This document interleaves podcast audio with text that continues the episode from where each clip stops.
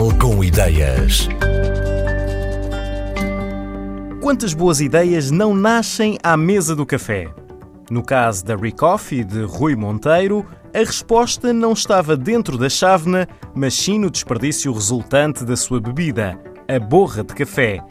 Que outro fim podia ter aquele material? A resposta é surpreendente e nada óbvia: calçado. A Recoffee é uma marca que tem como objetivo fazer o reaproveitamento de borra de café em produtos de valor acrescentado. Pode parecer clichê, mas esta ideia apareceu. Estava a tomar café, num café aqui de Famalicão, e lembrei-me de perguntar ao dono desse café quanto é que ele produzia de borra de café.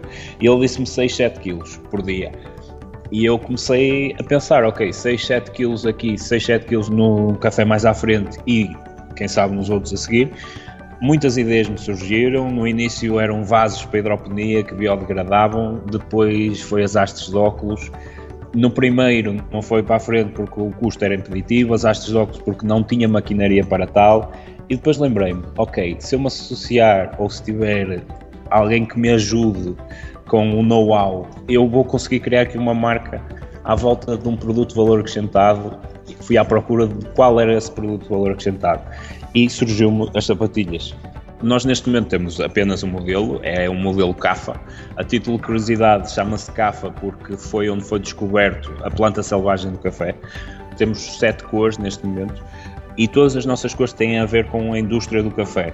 São elas a Red Velvet, a sapatilha vermelha, está relacionada com o fruto do café que é vermelho. É as matcha, que são verdes, que está relacionado com a planta e também com a bebida que contém cafeína, que tem o mesmo nome.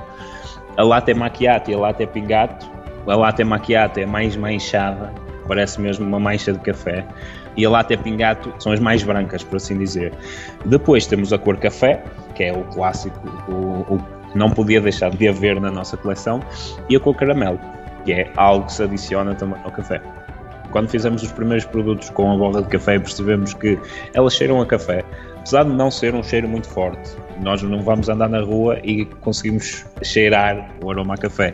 Se pegarmos nas sapatilhas e encostarmos no nariz, claro que sim, vamos conseguir cheirar esse aroma, mas também a particularidade que eu gosto mais em relação a isso é quando se deixa na gaveta do calçado e se abre a gaveta, há sempre aquela sensação, ok, isto cheira mesmo a café. E a café é acabado de fazer, o que é ainda melhor. A parte de cima, que se chama gáspia, também é feita com borra de café, em diferentes percentagens. A Coffee Leather, que é o que nós utilizamos na gáspia, tem na sua constituição 50% de borra de café, enquanto a sola tem na sua constituição 30%, o que faz com que toda a sapatilha tenha borra de café e borracha reciclada, e ainda, no, no seu interior, a fibra de coco e a palmilha em poliuretano reciclado, faz dela uma sapatilha 100% reciclada. A dificuldade maior é o tratamento da borra de café e a angariação da borra de café. A borra de café tem que ser tratada, ou seja, tem que ser seca e esterilizada, e nesse sentido aplicamos temperatura para conseguir esses dois efeitos e conseguir com que a borra de café fique uma substância inerte, ou seja, que não provoque alterações na matéria-prima à qual vai ser adicionada. Depois, há uma mistura que é feita como uma mistura de borracha normal na indústria do calçado e na indústria das solas, que é feita com um misturador cilíndrico que aperta a borracha junto com as matérias-primas, neste caso a borra de café, e conseguimos uma mistura mais ou menos homogénea. Nunca é homogénea porque se notam as partículas de café e isso também é bom e é uma característica de design do nosso produto. Além de acrescentar volume e acrescentar matéria-prima e assim reduzindo a utilização de borracha, mesmo que esta seja reciclada da indústria do calçado, a borra de café tem algumas propriedades que são boas para o produto final. Do ponto de vista de design, conseguem-se perceber as partículas da borra de café.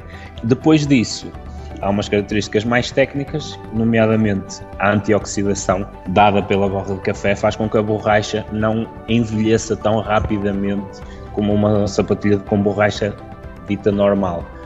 Um, e as propriedades anti-UV dadas pela borra de café também fazem com que as nossas sapatilhas não aqueçam tanto no verão, apesar de ser uma, uma sapatilha comparável a uma sapatilha de pele, faz com que o pé não aqueça tanto como uma sapatilha de pele normal.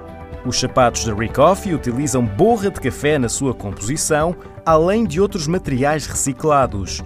Apesar desta matéria-prima tão inusitada, a única maquinaria adicional necessária na produção deste calçado é uma estufa para secar as borras. Mas a qualidade e exigência com os artigos da Recoffee é tão grande como com qualquer outro sapato convencional, garante Rui Monteiro. Este é calçado feito para resistir e durar.